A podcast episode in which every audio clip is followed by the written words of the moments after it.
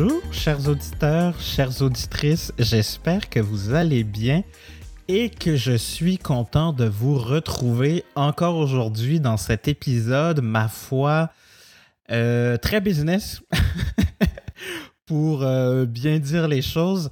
Euh, je me suis entretenu avec Cléo Maheu sur ce que c'est un BIAG. Puis finalement, un peu comme je le dis, vous allez le voir dans l'épisode, c'est un peu une vision sur stéroïdes.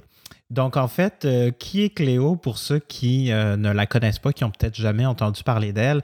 Donc, en fait, Cléo, c'est une euh, catalyseur et allié ultime de votre hypercroissance. En fait, c'est vraiment, je vous dirais, la coach gazelle, la personne qui se démarque le plus dans la francophonie et qui a vraiment développé tout ce qui se fait autour de l'hypercroissance. Donc, ça, c'est un sujet dont on va parler. L'hypercroissance, c'est finalement d'être capable de doubler ses revenus et comment on est capable de doubler ses revenus sur une période de 5 ans, donc avec au moins 20%, 20 de croissance annuelle.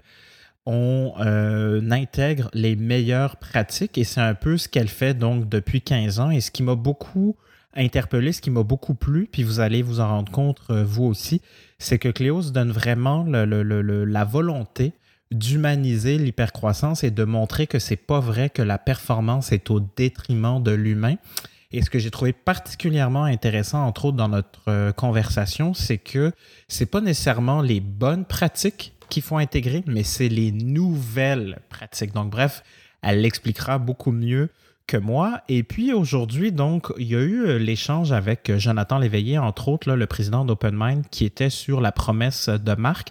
Ben, le BIAG, c'est un peu lié à ça, mais je voulais vraiment faire deux épisodes séparés pour vraiment expliquer ce qu'est finalement une vision plus plus par rapport à une promesse de marque, même si évidemment la promesse fait tout à fait partie de euh, notre raison d'être et des différents piliers là, qui sous-tendent le BIAG. Donc, aujourd'hui, on a parlé de, de, plein de choses. Puis si on, décortique le BIAG, on, vous en parle aussi dans notre conversation, mais j'ai envie de, placer ça. Euh, il y, a, trois piliers, en fait. Pensez vraiment à un diagramme de veine, donc à trois cercles qui se retrouvent. Et les trois piliers dont on va parler, donc, c'est de quoi l'entreprise, l'entrepreneur est vraiment passionné. Donc, c'est quoi notre raison d'être? Pourquoi l'entreprise a été fondée? Pourquoi la personne qui l'a fondée est partie en affaires?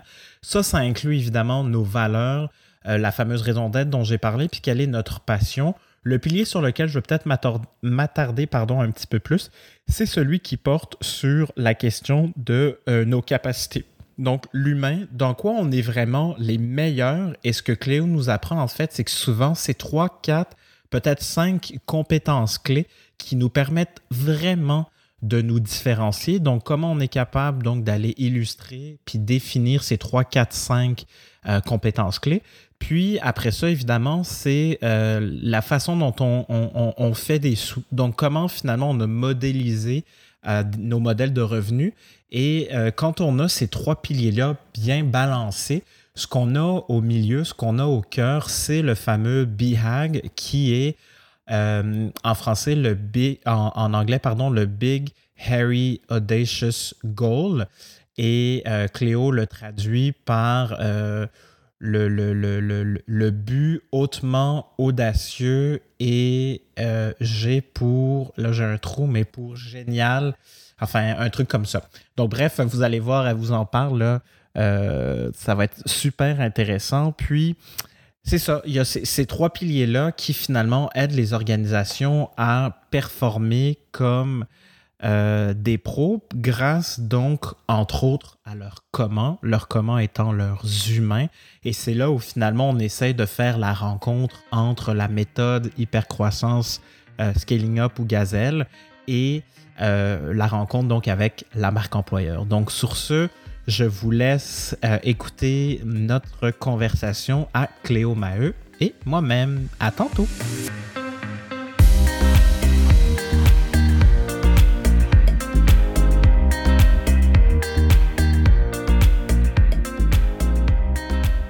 Maheu, bonjour. Bonjour Vincent, très heureuse d'être avec toi aujourd'hui.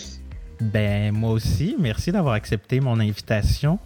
Aujourd'hui, on va parler de quatre lettres B H-A-G ou en bon français le BIAG. Puis j'étais curieux en fait de t'entendre là-dessus. C'est quoi cette affaire-là? Qu'est-ce que, à quoi ça sert? C'est quoi la différence entre ça puis une vision? Puis en fait, ce qui m'a amené l'idée de t'amener au podcast, c'est que j'ai entendu un épisode où tu as dit un jour euh, Je t'année de la marque employeur. Fait que ça, on va y revenir, mais c'est surtout pour ça que j'avais le goût qu'on puisse euh, discuter de ça, puis tu sais, de la méthode scaling up, hypercroissance que tu maîtrises euh, évidemment très bien.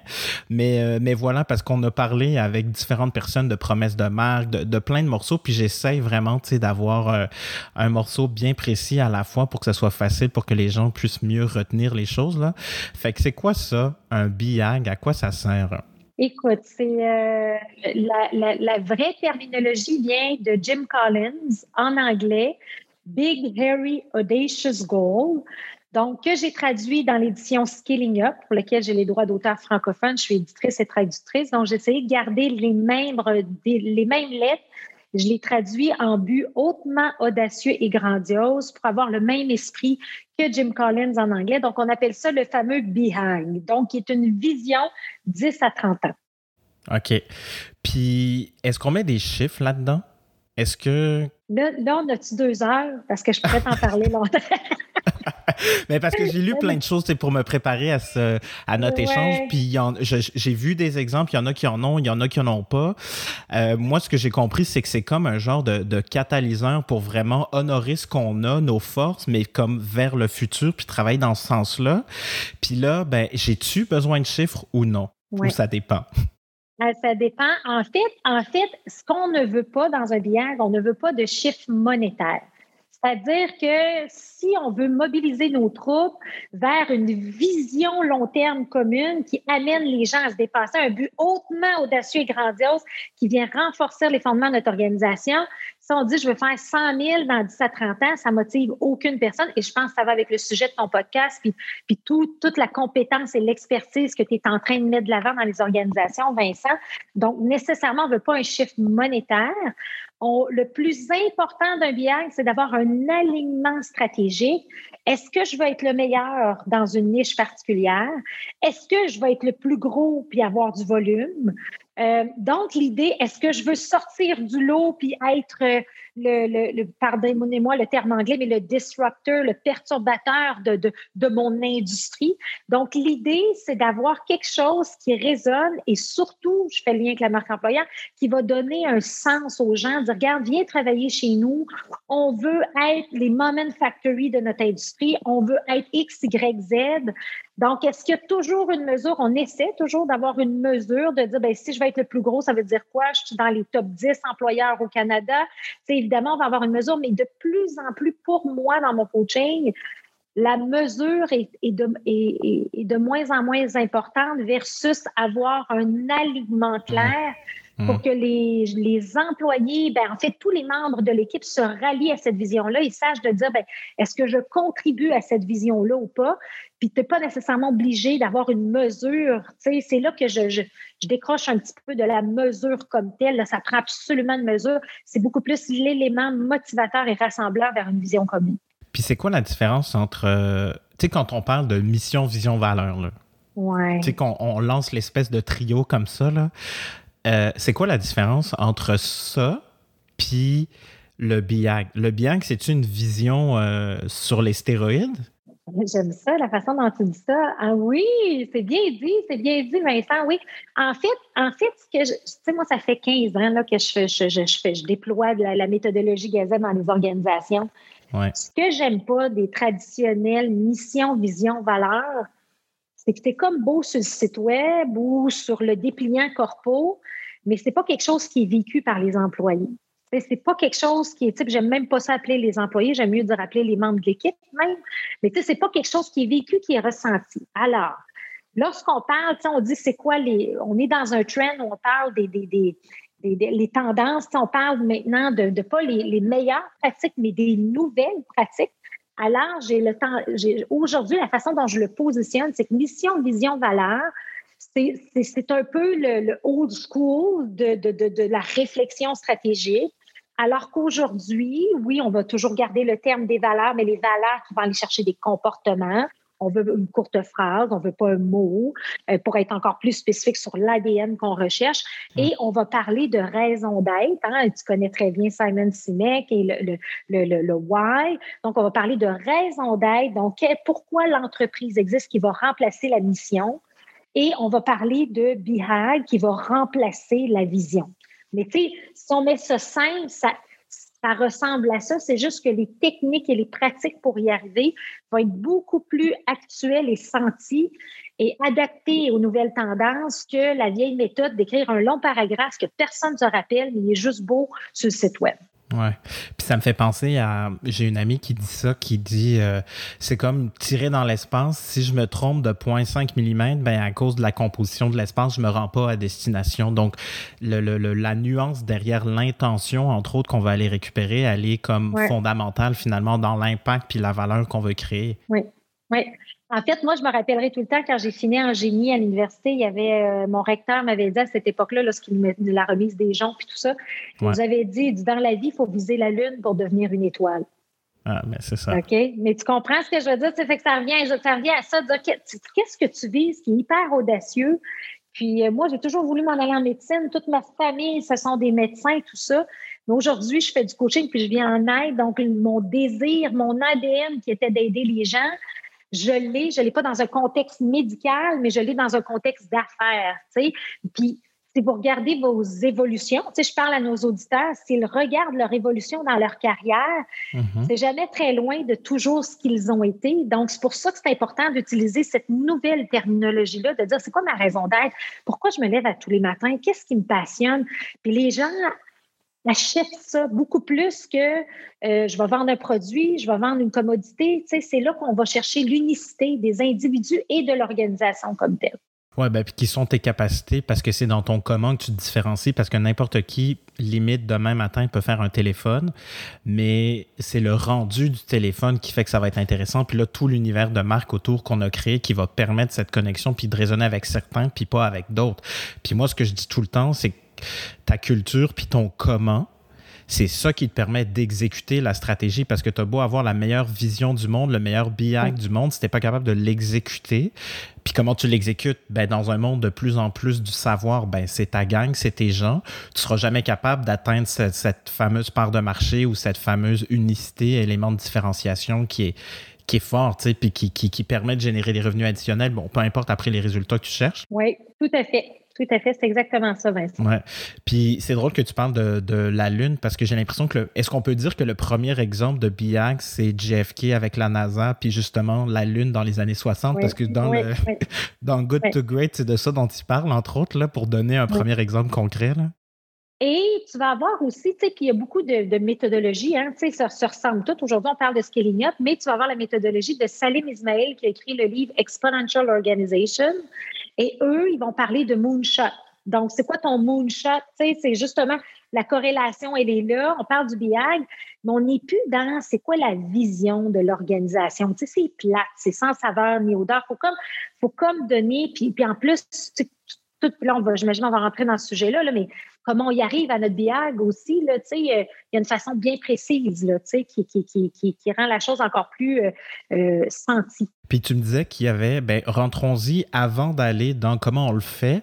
Il y a trois éléments, il y a trois piliers. Tu me disais quand nous on se préparait. Fait que c'est quoi les trois composantes? Fait qu'il y a trois composantes, tu sais, dans le sens que c'est pas un matin, c'est pas parce qu'on fait un deux jours de réflexion stratégique que là on dit ah ben aujourd'hui je suis une manufacture de boîtes de carton que demain matin je veux être le meilleur café au monde Starbucks. Dans le sens que c'est pas ça de définir de Big Hairy Audacious Goal. Donc, il y a trois composantes qui viennent nous aider. Et on dit un, un, BIAC devrait renforcer les fondements de notre organisation. Donc, quels sont les trois fondements de notre organisation? Le premier, évidemment, c'est la raison d'être. Donc, qu'est-ce qui nous passionne, ce qu'on aime? Donc, on peut imaginer trois cercles qui s'entrecoupent. Donc, le premier, on a le cœur. Moi, c'est toujours comme ça, je le dessine visuellement, on a le cœur.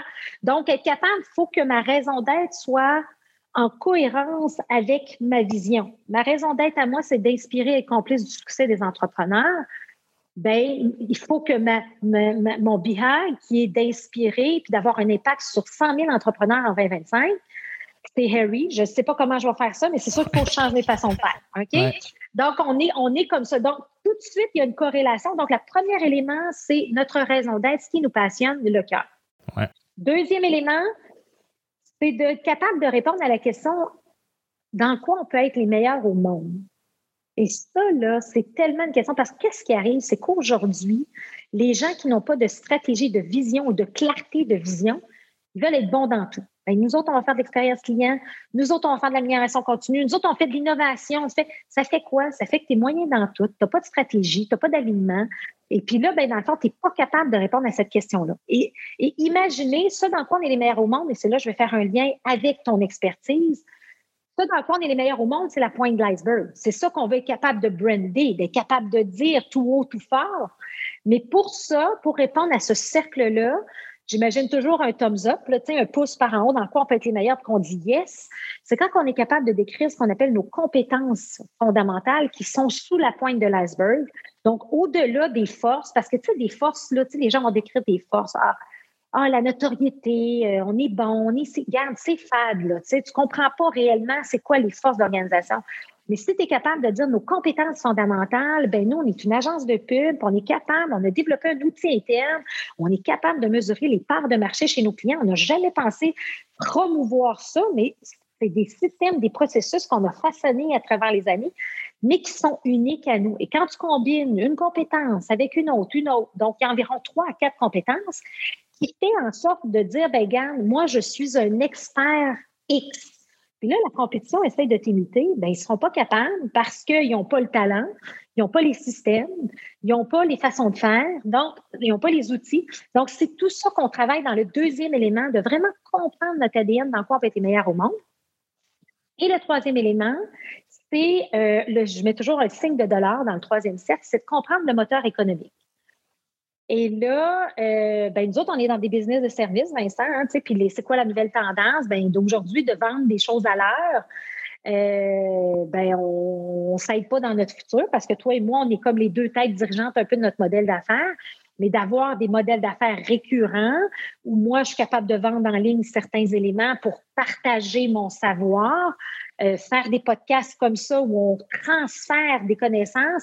Donc, il y a différentes choses. Donc, l'idée, c'est de comprendre ton modèle économique. Et là, souvent, on dit c'est un profit par quelque chose. Donc, des, emplois, des, entreprises dans le service comme nous, ça va être, sera plus un profit par heure travaillée, parce que là, on ne s'aide pas. Il y a des connaissances, il y a un bagage qu'on a, donc un profit par client pour être intéressant.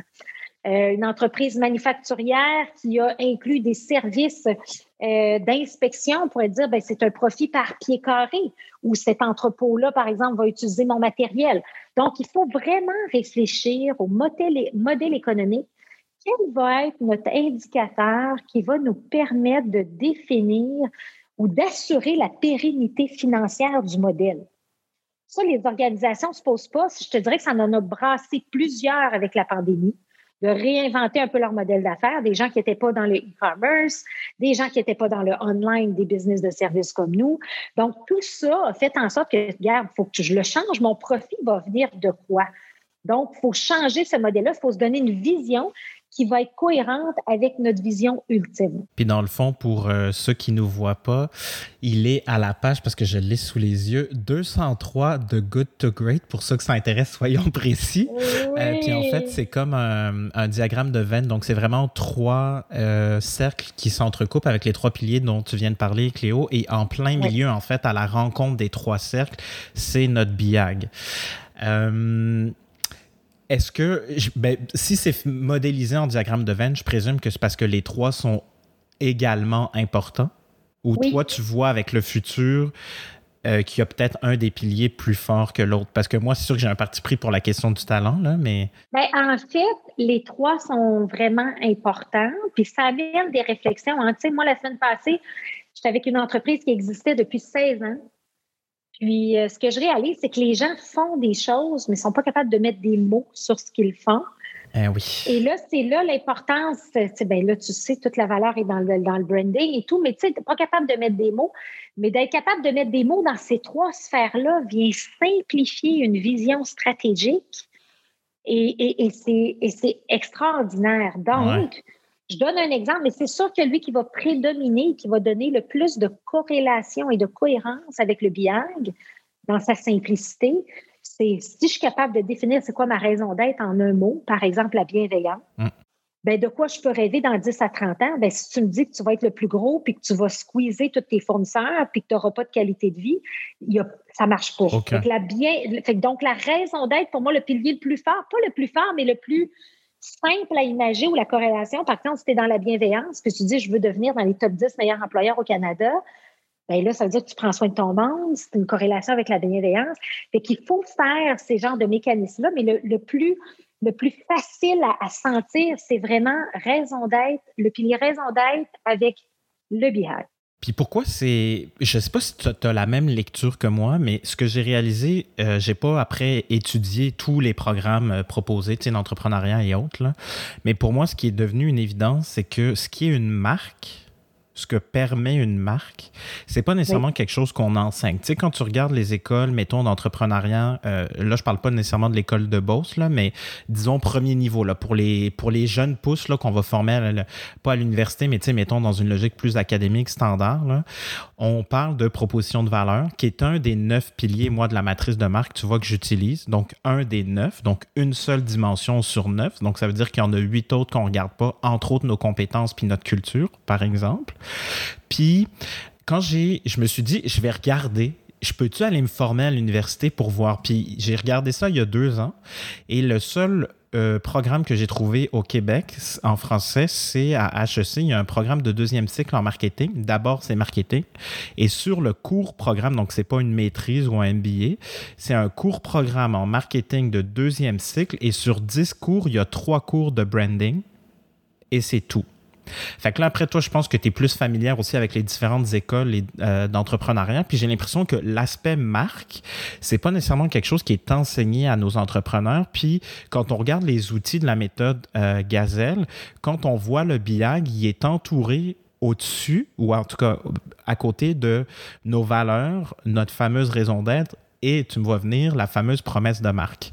Euh, fait que c'est vraiment comme ce bout-là parce que ce que j'ai lu euh, dans euh, Scaling Up, c'est que KPI, c'est changé. C'est pas des Key Performance Indicators, mais c'est des Key ben, euh, par rapport à la promesse, en fait, c'est qu'on va mesurer des éléments en lien avec la promesse pour justement assurer la cohérence parce que les comportements, ils vont se façonner en fonction de ce qu'on récompense. Ce qu'on récompense, ben, c'est nos indicateurs, ben, ce qu'on va mesurer.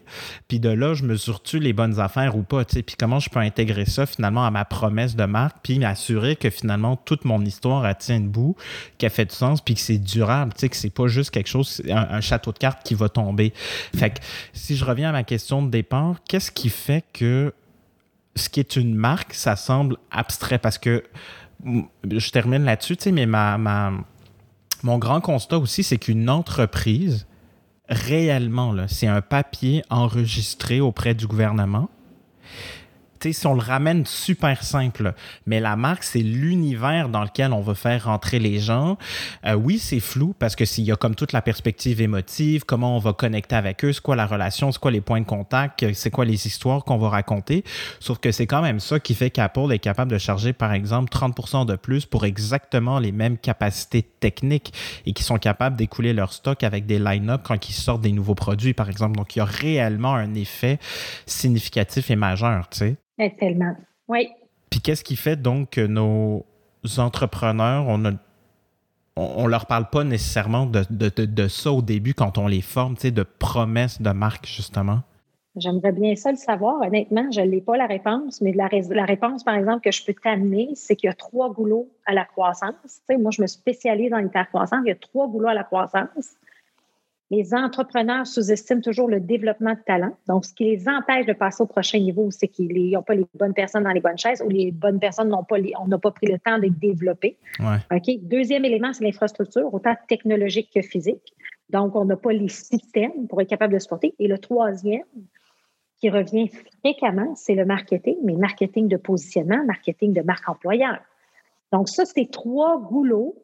Puis je pense que c'est vraiment, c'est une nature. Tu moi, ce que je réalise pour avoir coaché des milliers d'entrepreneurs, c'est qu'ils ont un amour de leurs produits, ils ont une fierté dans leurs produits, mais c'est comme la culture, les systèmes technologiques, puis le branding, marketing, c'est comme, comme on the c'est comme, euh, c'est pas leur priorité. Mais si tu veux, ils vont, puis, c'est là que moi, je travaille beaucoup sur les comportements des équipes, parce que les équipes ont tout le temps tendance à dire, ah, il faut innover, il faut faire un nouveau produit. Regarde, tu n'as même pas vendu l'autre. T'as une minute, là, tu as un problème de commercialisation, tu as un problème de positionnement stratégique. Euh, tu as de la misère, là, tu dis, oh, j'ai de la misère à embaucher. Bien, t'as-tu mis autant d'efforts dans ton, dans, ton embauche d'employés que tu l'as mis euh, dans Oh, mes employés ne suivent pas. OK, as-tu pris le temps de les développer? Fait qu'effectivement, je suis 100% d'accord avec toi que ça ne leur a pas été appris. Euh, mais c'est bon, ça nous fait de la job à toi puis moi. C'est là-dessus qu'on les accompagne. mais, mais la grande fois, ce que j'arrive à, Parce que là, tu sais, comme je te disais avant qu'on commence, tu me demandais, puis comment ça va, puis là, en ce moment, je croule sous les demandes. Ce qui me fait du bien à mon âme, à mon humanité, c'est que les gens, c'est pas qu'ils s'y intéressent pas puis qu'ils veulent pas, c'est qu'ils savent pas comment faire. Puis ça, je pense que c'est une nuance vraiment importante parce que des fois, quand tu es salarié, puis que tu n'as pas nécessairement la vision ou tu n'es pas sur le comité de direction, on dirait que des fois, tu as comme, as comme ta perception, ton ressenti. Puis t'as pas nécessairement le courage aussi d'aller adresser le truc, tu sais, puis d'aller en parler. Puis là, c'est peut-être parce que la culture le permet pas. Puis bon, il y a plein d'autres couches là à, considérer. Mais c'est que souvent les gens, c'est pas qu'ils veulent pas, ils savent juste pas comment. Puis après, sont comme happés par leur quotidien, puis ils, prennent pas le temps de. Tellement ça. C'est un excellent point que tu amènes, Vincent. C'est comme. Euh, puis, puis, je sais pas, tu vas remarquer, là, mais dans tes mandats, dès que tu commences à poser des questions à ces gens-là, un, hyper intelligent. on crée de l'intelligence collective parce qu'au lieu que ce soit juste dans la tête du président, de l'entrepreneur qui lui avance, mais la gang ne suit pas, un, ça lui donne, lui, une pause parce que finalement, il y a des gens compétents autour de lui qui ont des choses à dire. on leur donne une tribune, une place pour ça. Puis, euh, je dirais d'autant plus avec les millénials. Tu sais, avant, tu étais une job, puis tu sais, tu voulais une job pour le long terme avec un fonds de pension. Hey, on n'est plus là, là. Tu sais, les gens veulent un sens. Fait que si tu n'es pas capable, toi, comme dirigeant ou équipe de direction, de communiquer ton behind, vers où tu t'en vas, puis pourquoi qu'on se lève à tous les matins, gang, puis c'est quoi notre modèle d'affaires, puis qu'est-ce qu'il faut faire pour améliorer notre rentabilité, puis c'est dans quoi qu'on peut être les meilleurs au monde, puis c'est ça. Puis si on n'est pas capable de simplifier ce message-là, euh, on ne sera pas capable d'attirer des gens, tu ne seras pas capable de faire vivre ta culture, tu ne seras pas capable, là, tu vas avoir un taux de roulement, tu vas dire, ben voyons donc, ils ne comprennent pas.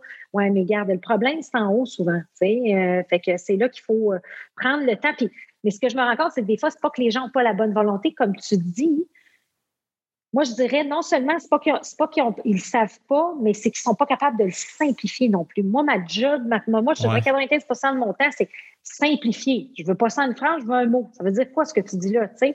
Moi, je challenge énormément pour simplifier et c'est là que je vais utiliser beaucoup un deuxième livre de Jim Collins qui est comme moi, là, mon, mon année 2021, j'ai tout transformé mes modèles où je mets au centre le BHAG, mais je mets le flywheel autour, autour. Donc, un petit livre de Jim Collins, on pourra le mettre dans les commentaires.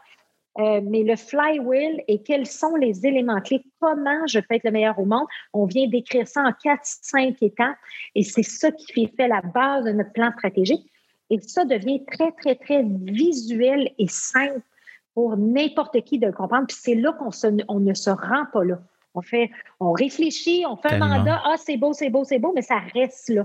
Donc, il faut le cascader aux équipes. Humaniser l'hypercroissance. Quand je t'ai demandé, euh, euh, Cléo, peux-tu m'envoyer un petit bleu, puis tu m'as mis ça, puis tu me l'as mis en gras. Qu'est-ce que ça veut dire, tu sais? Comment. Euh, parce que, tu sais, Premièrement, hypercroissance, ça veut dire quoi? Si j'ai bien lu, c'est plus de 20 pour, au-dessus de 20% de croissance annuelle. Puis après ça, humaniser, ça veut dire quoi? Ça veut dire qu'on part de notre monde? Ça veut dire qu'on est plus bienveillant avec nos gens? Ça, c'est quoi? C'est drôle, hein? Parce que j'ai refait faire mon branding personnel, OK? Parce que je fais tanner, il y a beaucoup de gens qui me copient, puis, tu sais, ils prennent tous mes mots, puis tout ça. Puis là, j'étais là, j'ai, coudon, j'ai quand même 15 ans derrière la cravate, là. Hum. Euh, puis là, j'aimerais ça être capable de nommer ce que je fais, puis l'impact que j'ai.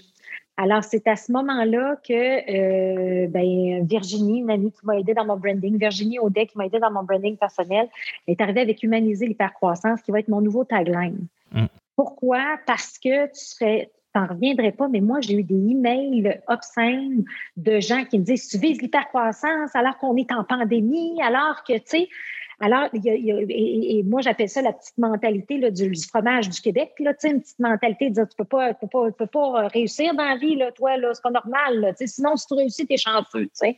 Alors, j'aime pas. Euh, là, c'est là-dessus que je rejoins Nicolas Duvernois qui en parle souvent. Tu sais, dire, regarde, pas grave, on peut-tu on peut encourager les entrepreneurs d'ici?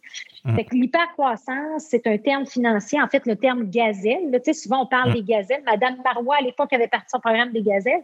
Ce sont des entreprises qui ont une croissance accélérée, donc des revenus de plus de 20% qui font en sorte qu'ils vont doubler leur chiffre d'affaires de 3 à 5 ans. Donc, ça, c'est une entreprise en hypercroissance. Qu'est-ce qu'il y a de mal à ça? Il n'y a, pas de mal à ça de viser l'hypercroissance. Et, euh, et, c'est là que c'est super important de dire humaniser l'hypercroissance. Ben moi, je dis tout le temps, on n'a pas besoin de sacrifier l'humain pour être une entreprise de haute performance. Mm-hmm. C'est un peu ça ma définition d'hypercroissance. Puis je voulais comme dédramatiser, démystifier cette zone-là qui avait de l'air juste comme, c'est comme si j'étais une méchante, là, moi, là, puis que j'allais pas travailler avec les humains. Au contraire, les gens, c'est pour ça que j'ai parti mon podcast, Histoire de croissance, que j'aimerais t'inviter d'ailleurs, parce qu'on aurait beaucoup de sujets sur toi la prochaine fois. je t'invite à la saison 2. Parfait. Euh, mais mais l'idée, c'est d'être capable de dire, tu sais, de dire tous les humains qui sont capables d'arriver à une croissance soutenue de plus de 20% par année, c'est parce qu'ils ont pris soin de l'humain ça, peut-être que tu peux m'en dire davantage. Tu le vois sûrement toi aussi. Ben, c'est drôle parce que je, mettrai aussi le lien. Je pense qu'on va avoir beaucoup de liens. Fait que pour euh, nos chers auditeurs, auditrices, euh, allez voir les notes après. Mais je, je, mettrai le lien de mon post LinkedIn de ce matin. Euh, aujourd'hui, on est le 5 juillet 2021 pour ceux qui voudront retourner. Sinon, je vais vous mettre le lien. Mais c'était sur pourquoi je changerais d'emploi si tout va bien.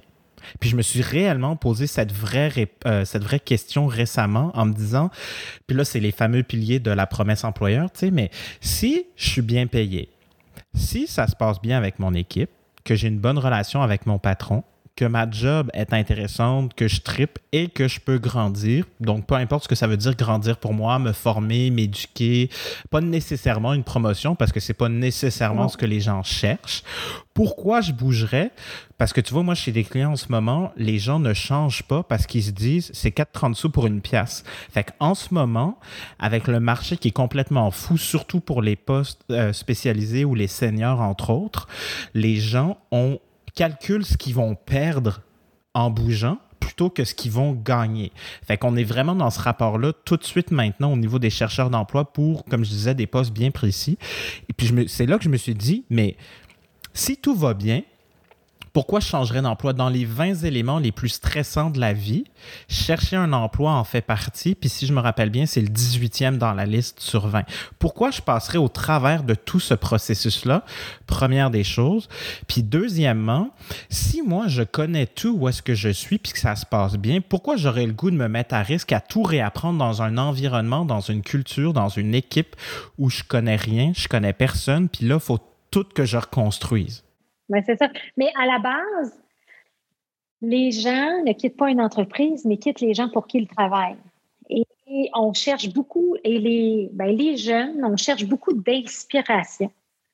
quand le boss n'est pas inspirant, puis moi, c'est drôle, la question que je pose dans toutes mes retraites euh, stratégiques ou mes trimestrielles, présentement, je suis dans un bus de trimestriel, c'est comment évaluez-vous votre leadership? Est-ce qu'il est inspirationnel? Puis qu'est-ce que ça vous prend pour être à 10 sur 10? Fait que j'ai oblige à parler entre eux, c'est-à-dire que le gars qui chiale tout le temps, qui est tout le temps négatif, euh, ben, c'est sûr que ta personne, ça a un appel d'un chasseur de tête, elle va, probablement regarder ailleurs. Fait que cette notion-là de, de, de tu sais, moi, je suis 100% d'accord avec toi. Ben, puis c'est drôle, hein, parce que je, suis dans un mandat là, là puis la personne se fait aux ressources humaines, aux ressources humaines, hein, euh, se faisait chasser toutes les semaines. Puis après ça, on est en train de travailler justement le pitch pour l'amélioration de l'argumentaire recruteur pour mieux présenter justement l'entreprise, mettre des mots dessus. Parce que moi, toujours quand on m'appelle, Vincent, on n'est pas capable de mettre des mots sur notre culture, peux-tu venir nous aider, puis à, à nous aider à voir la forêt? Puis c'est toujours ce que je leur dis, vous, vous voyez l'arbre, puis avec des gens comme nous à l'externe, vous allez pouvoir peut-être plus clairement identifier la forêt.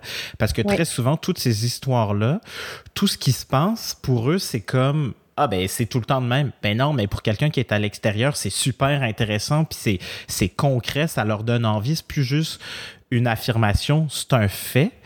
Et donc, ce que je disais à ma cliente récemment, c'est ben qu'est-ce que tu voudrais qu'ils répondent? quand ils se font chasser? Puis pourquoi tu c'est quoi qu'ils vont répondre à ben merci de votre intérêt pour ma candidature, mais je suis bien où je suis. Qu'est-ce que tu voudrais qu'ils répondent pour justement pas te mettre à risque? Ça coûte tellement plus cher recruter que fidéliser qu'on peut tous donner les moyens de travailler sur notre structure puis la façon de garder notre monde parce que tu sais, ça a quatre objectifs, hein, la marque employeur. Le dernier en importance, c'est recruter. Donc, le premier, c'est ben, évidemment fidéliser. Ensuite, c'est mobiliser. Après ça, c'est développer. Et en dernier, recruter. Parce que si je suis super bon dans les trois en premier, là, à moins d'être en croissance ou en hyper croissance, normalement, je n'ai pas à recruter. Parce que le monde reste. Donc, je vais recruter que pour des nouvelles, euh, des nouvelles positions qui s'ouvrent. Mais le reste, je ne devrais pas avoir à remplacer mon staff constamment. c'est ça. Moi, j'utilise la méthodologie top grading pour mesurer la santé de l'équipe.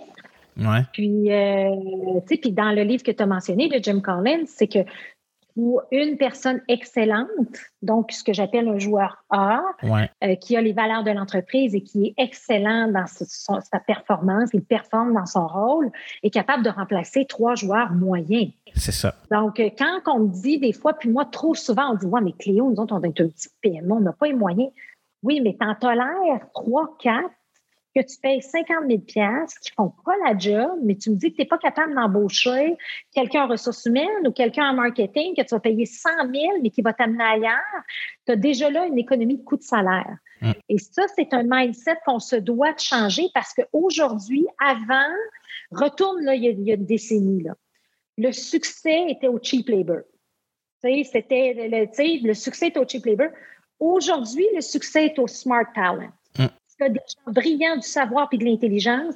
Donc, raison de plus pour travailler sur ta marque employeur et de retenir ces gens-là. Puis aujourd'hui, les gens ne veulent plus, ils n'ont plus besoin d'un titre.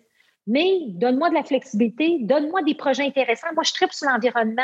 OK, on va être zéro déchet. Ben, je suis en, marketing. Donne-moi ce projet-là. Je vais, je, vais, je, vais, je, vais, je vais animer le comité. on, part, on part une initiative de développement durable.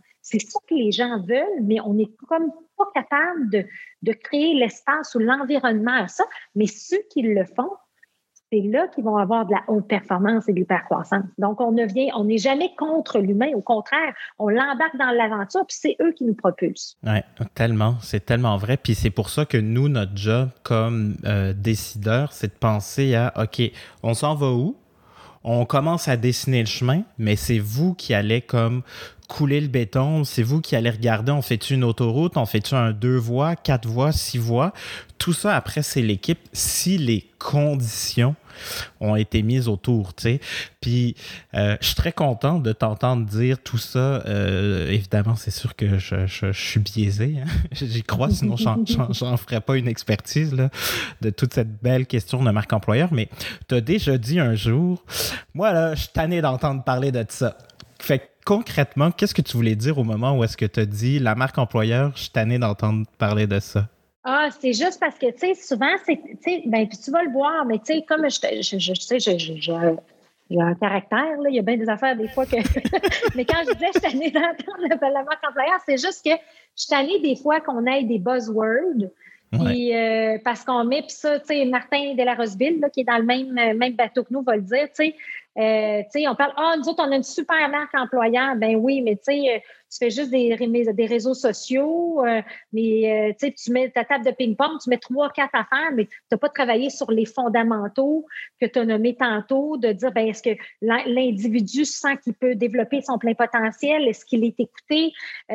donc, moi, c'est ça qui me, quand je disais, je suis d'en entendre parler, c'est que les gens vont prendre ce buzzword-là, vont faire trois, quatre affaires, mais ce n'est pas vraiment en lien avec un BHAG, une raison d'être, c'est pas intégré à l'organisation. Donc, c'est là que je, dirais le, poil me dresse, pour dire ça en bon québécois. Oui, ouais, c'est clair. Puis, euh, c'est, mon Dieu, c'est tellement ça parce que tu vois ce que je dis maintenant, la meilleure façon que j'ai trouvé de l'exprimer, c'est que ce qu'on dit à l'externe, ça devrait être une copie carbone de ce qui est vécu à l'interne. Puis, on devrait juste tout assumer. Tu sais, autant le beau que le pas beau. Puis récemment, tu vois, je me suis fait challenger. Ben là, Vincent, t'es malade, là, moi, en recrutement, je vais-tu vraiment dire sur quoi je suis poche? Puis j'ai dit, tu sais quoi? Effectivement, avoir où dans le parcours tu le dis, parce que moi, ce que j'aime bien voir, c'est chaque chose comme un parcours. Fait que c'est quoi tous les points d'interaction? Donc, s'il y a 10 moments où est-ce qu'on peut échanger, que ça soit de lire un affichage, de lire le site carrière, de lire ci, ça, de parler aux recruteurs, euh, d'indiquer tous ces éléments-là, de les cartographier, puis à partir de là, voir où est-ce qu'on le dit, mais pourquoi pas? Pourquoi? Tu sais, il y a personne, jamais, nulle part qui, à 100% des jours de sa vie professionnelle, a été heureux puis positif. À 100%. Mm. Pourtant, tous les sites carrière, tout ce qu'on va véhiculer comme message, comme information, c'est que du beau, que des sourires de façade. Alors qu'on le sait que c'est pas vrai. Puis c'est dans cet esprit-là que j'essaie de dire, ben on peut-tu, puis ben oui, on n'est pas bon là-dessus, mais regarde ce qu'on fait. Fait que là, on est au courant, on agit dessus. je pense qu'il y a moyen de le rattraper, mais j'ai l'impression qu'on n'ose pas. Ben, en fait, euh, ça, c'est une nouvelle tendance au niveau du marketing, c'est de. Euh, je le vois beaucoup en marque employeur, quand on est dans l'authenticité, la transparence, mais c'est de rire de nos défauts. Quelqu'un que, dans le fond, moi, je le vois comme peut-on être une organisation humble? Comme tu as des gens qui ont. Et, mettre l'ego de l'organisation de côté, puis d'être capable de dire regardez, ça, on est excellent là-dedans, mais en passant, ça, on ne l'a pas du tout. Mais peut-être que cette personne-là va vouloir, vouloir contribuer à cet élément-là avec son bagage. Puis les gens ont besoin de se sentir utiles. Donc, euh, puis tu sais, il y avait comme un moment donné, j'avais lu un article sur euh, la voiture mini ben le, marketing, je ne me rappelle plus ça s'appelle le marketing, il y a un terme pour ça, mais y avait, au lieu de dire que euh, qu'elle était petite et qu'il n'y avait pas de place, ben, ils, ont amené le ridicule de ça hum. pour que les gens comprennent qu'elle est vraiment petite, mais voici ses avantages. Tu Fait que, il y a une façon de le positionner. Fait que moi, je suis 100% d'accord. Les gens veulent du vrai. Ils veulent du vrai, ils veulent pas, ils veulent, c'est pas grave, puis on s'attend, on s'attend à ce qu'on n'est pas, euh, c'est pas rose partout, comme tu dis. Non. Puis je pense que c'est correct de l'assumer. Euh, je terminerai là-dessus avant d'arriver vers euh, les outils, puis mes dernières euh, deux, trois petites questions que j'aime bien poser en fin de, de, conversation. As-tu as parlé du tien, puis sans nécessairement nommer les organisations, mais est-ce que tu aurais possibilité de nous donner concrètement c'est quoi un bon BIAG ou un bon énoncé de BIAG, puis un mauvais énoncé? As-tu des exemples comme ça que tu pourrais nous partager? Oui, ben pour résumer ce que je disais tantôt, on va faire 100 euh, millions euh, dans, dans 10 à 30 ans. C'est un mauvais behind parce qu'il n'y mm. a pas de notion émotive et, et ça rallie pas les troupes à part enrichir les poches du président. Fait que c'est pas ça qu'on veut, OK? Un bon énoncé de BIAG va être très, très, très collé à notre raison d'être et euh, va donner un sens à ce qu'on fait. Et lorsqu'on a un bon énoncé de BIAG, par exemple, on veut euh, devenir le meilleur employeur, on va avoir un impact sur X nombre de personnes, on veut devenir le number one euh, dans notre industrie avec un pourcentage de, de, de, de part de marché.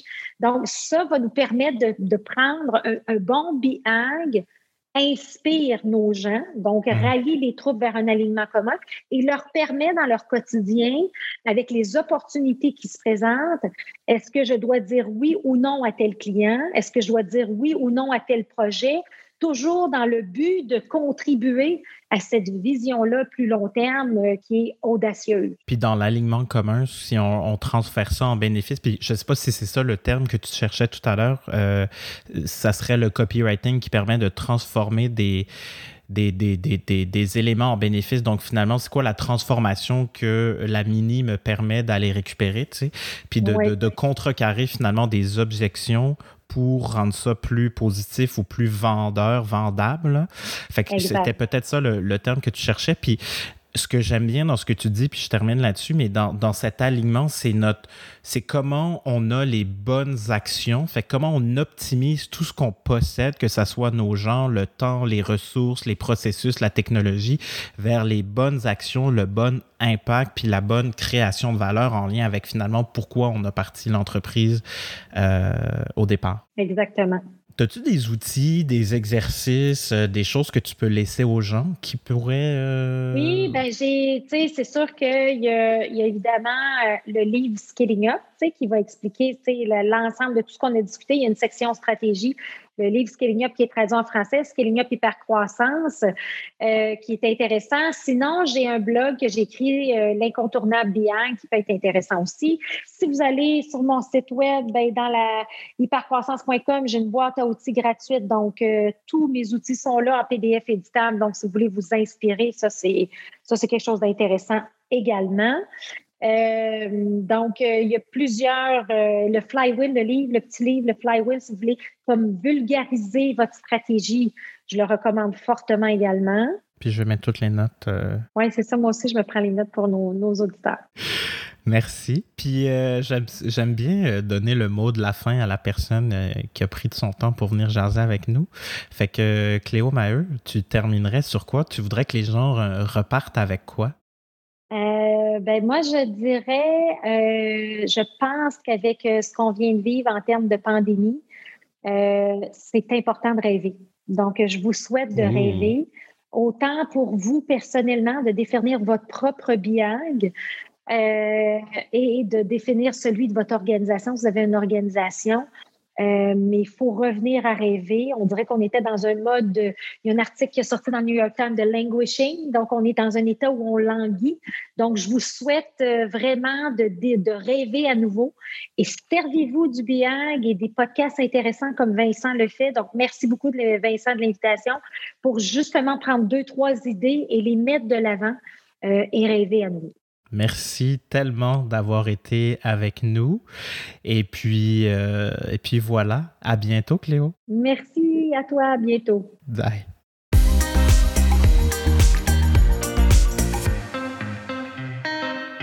Et voilà, c'est ce qui conclut notre échange entre Cléo et moi.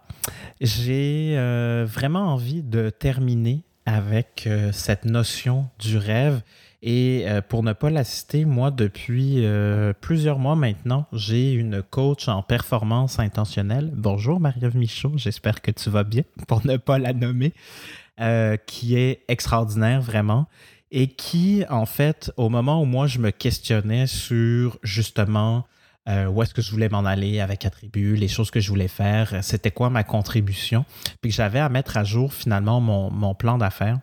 Marie-Ève, elle m'a dit Connais-tu le triptyque de Walt Disney? Puis j'ai dit Ah, non, je connais pas ça. Et j'ai vraiment envie de terminer avec ça. Puis je vous invite vraiment à faire pareil, c'est-à-dire, puis un peu euh, sous le même conseil, la même invitation que Cléo, comment on est capable d'activer trois personnes, si on veut, trois petits personnages sur nos épaules? Quand vient le temps de penser à notre futur, quand vient le temps, par exemple, de penser à notre BHAG? Alors, ces trois personnages-là, c'est le rêveur ou le dreamer, on a le réaliste et on a aussi le critique. Alors, le dreamer, c'est vraiment euh, quand vous allez penser à votre futur, à ce que vous voulez accomplir, fermez les yeux, puis imaginez tout sans jamais penser à comment vous allez faire les choses. Donc, si vous avez à laisser aller votre imagination, tout ce que vous aimeriez euh, créer, tout ce que vous aimeriez euh, avoir dans votre entreprise, dans votre profession, euh, tout ce que vous aimeriez donc réaliser sans jamais penser à comment vous allez faire ça. Écrivez, prenez des notes, inscrivez les émotions qui vous viennent, les images, la musique, les films, peu importe, inscrivez toutes ces informations-là. Puis à ce moment-là, permettez-vous complètement, concrètement de rêver sans vraiment là, vous vous enfargez dans les fleurs du tapis, en bon euh, québécois. Ensuite, effectivement, on a besoin de penser à comment, et c'est là qu'on vient activer notre euh, personnage réaliste. Donc, la personne qui va se poser la question de OK, c'est bien beau le dreamer, là, maintenant, qu'est-ce que euh, concrètement je peux faire? Comment je vais pouvoir le faire? Et c'est là qu'on rentre dans le comment. Et on ne se pose pas la question à savoir est-ce que c'est la bonne action, la bonne affaire à faire ou non on se pose vraiment juste la question à ce stade-là de savoir qu'est-ce que je peux faire, comment je vais le faire, comment je pense que ça fait du sens d'articuler cette belle vision-là à laquelle je viens de réfléchir. Et ensuite, on a notre troisième personnage qui débarque, qui est finalement notre critique bienveillant. Et là, sa job à lui, c'est vraiment de poser des questions. Oui, mais là, as-tu pensé à ça? Puis là, finalement, tu disais que tu avais un enjeu peut-être de cash flow. Donc, est-ce que tu penses que financièrement, tu vas avoir les moyens de le faire ou pas?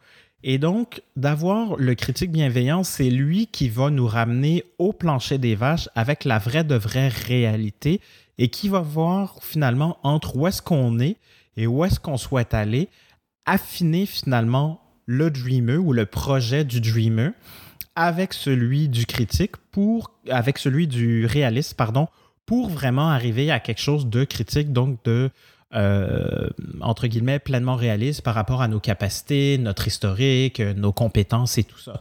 Donc, bref, je vous invite vraiment à réfléchir à votre rêve, voir vraiment qu'est-ce que vous aimeriez accomplir tant au niveau professionnel, puis à la limite, ça peut être personnel, et de prendre le temps de réfléchir à ce que vous avez vraiment envie de faire dans un premier temps, puis dans un deuxième temps, revenez-y avec comment vous allez le faire et comment après, à ce moment-là, ça peut être réaliste. Et puis, si vous avez envie vraiment de, de, rêver plus, il y a quelqu'un qui fait euh, très bien ça, que je salue. Bonjour, euh, Magali Legault, qui, elle, a décidé pendant la pandémie de nous faire rêver avec des conversations super inspirantes. Donc, je vous invite aussi peut-être à découvrir le podcast euh, de Magali qui euh, s'appelle Les conversations à quoi on rêve. Donc, je vais vous mettre les notes aussi au bas de cet épisode-ci, mais vous allez pouvoir vous informer et puis vous inspirer et puis éventuellement rêver à plein d'autres euh, sujets, possibilités pour finalement faire de demain un monde meilleur. Merci tellement d'être au rendez-vous. Je vous dis à la prochaine. Bye là! C'est la fin, chers auditeurs. Alors, merci infiniment d'avoir été des nôtres. J'espère que cet épisode a été utile et pertinent, que ça vous a aidé un peu à comprendre comment la marque, la culture sont des catalyseurs de performance, des générateurs de performance et je vous invite maintenant à continuer la conversation avec moi sur LinkedIn. Donc Vincent Mazrou, Mazrou ça s'écrit M-A-Z-R-O-U. Vous pouvez m'écrire aussi au Vincent à commercial attribut pas de T à la fin. Et puis vous pouvez nous laisser des petits pouces bleus, des petits pouces en l'air, des étoiles un peu partout où il y a possibilité de laisser des commentaires. À très bientôt. Bye là!